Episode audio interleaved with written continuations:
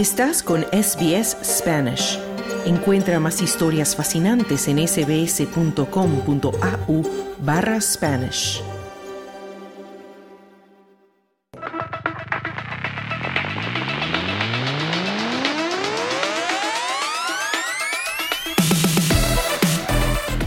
Ya llegamos al tiempo de los deportes y ya está con nosotros en la línea nuestro compañero Juan Moya. Hola Juan, ¿qué tal?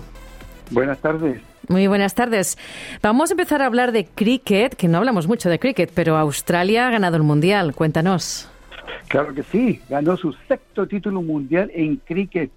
Eh, en, la final se jugó en Ahmedabad, eh, eh, una ciudad de India. India llegaba invicto a la final en su estadio jugaban ante 125 mil espectadores, pero Australia ganó el partido y se proclamó campeón, dejando en silencio, en silencio y en lágrimas a todos los eh, indios, a los fanáticos del cricket, porque estaban seguros que India se quedaba con el título mundial. Australia dijo que no, y así gana su sexto título, 240 por 241, suficiente para que Australia levante un nuevo título para el deporte nacional. Bueno, nos vamos ahora al fútbol porque hay resultados del Mundial Sub-17 tenemos parejas del sub-17. Ya con los últimos partidos que Francia derrotó a Estados Unidos 3 a 0 y Burkina Faso 2 a 1 a Corea del Sur, ya tenemos las parejas de los eh, octavos de final sub-17 que se juegan en, Indonesia.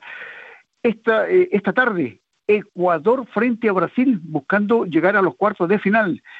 España frente a Japón son los dos primeros partidos de los octavos de final del Mundial de Fútbol. Luego tenemos mañana Alemania, Estados Unidos, Mali, México, que terminó segundo en el grupo F. Y luego continuamos con Argentina, Venezuela. Argentina ganó el grupo D y Venezuela fue uno de los mejores terceros eh, del campeonato y va a jugar también su paso a los eh, cuartos de final. Muy bien, nos vamos ahora al tenis porque continúa el torneo Masters ATP.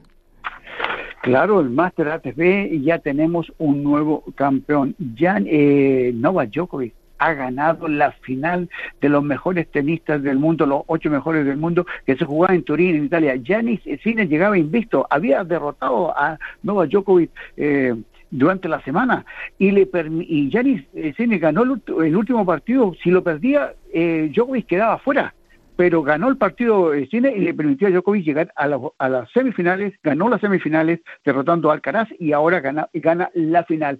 6-3, 6-3 para Novak Djokovic, levantando su séptimo título como el mejor maestro de la temporada. Increíble, es el mejor tenista del mundo, el que ha tenido el récord de los Grand Slam, ahora siete títulos de máster, y no tiene descanso Novak Djokovic, porque hoy toma el vuelo hacia Málaga porque va a jugar la Copa Davis y quiere levantar la Copa Davis 2023 eh, en Málaga y va a defender eh, con su equipo, va muy motivado a ganarlo todo este año. Bueno, a ver, estaremos pendientes de lo que queda de año y nos vamos ahora a la Fórmula 1. ¿Qué está pasando, Juan? Bueno, la Fórmula 1, eh, ¿qué pasó? Volvió a ganar Max Verstappen. 18 carreras ha ganado este año. 53 en total lleva ganada en su carrera deportiva, igualó el récord de Sebastián Vettel. Esta yo creo que fue la carrera más complicada para Verstappen, porque fue sancionado cinco segundos. Eh, tuvo dos investigaciones, lo chocaron. Con todo eso, logró ganar la carrera. Segundo terminó Charles Leclerc en Ferrari y Sergio Pérez terminó tercero, asegurando el vicecampeonato a Sergio Pérez detrás de su compañero de equipo. Es decir, Red Bull ganó el campeonato de constructores el mejor conductor es Max Verstappen y Sergio Pérez es su compañero de equipo y sale vicecampeón. Queda una fecha para definir quién va a ser el cuarto entre Fernando Alonso o Carlos Sainz. Muy bien, seguimos con el motor, ahora nos vamos a MotoGP. Bueno, se complicó, Jorge Martín terminó décimo y prácticamente ya muy complicado. Queda una fecha que se va a correr en Valencia y probablemente que va a ser local la próxima e, este fin de semana. Eh, quien ganó en Qatar fue Fabio de eh, Antonio. Ganó la carrera este italiano de 25 años, primera carrera que gana en la MotoGP, pero el próximo año no tiene equipo.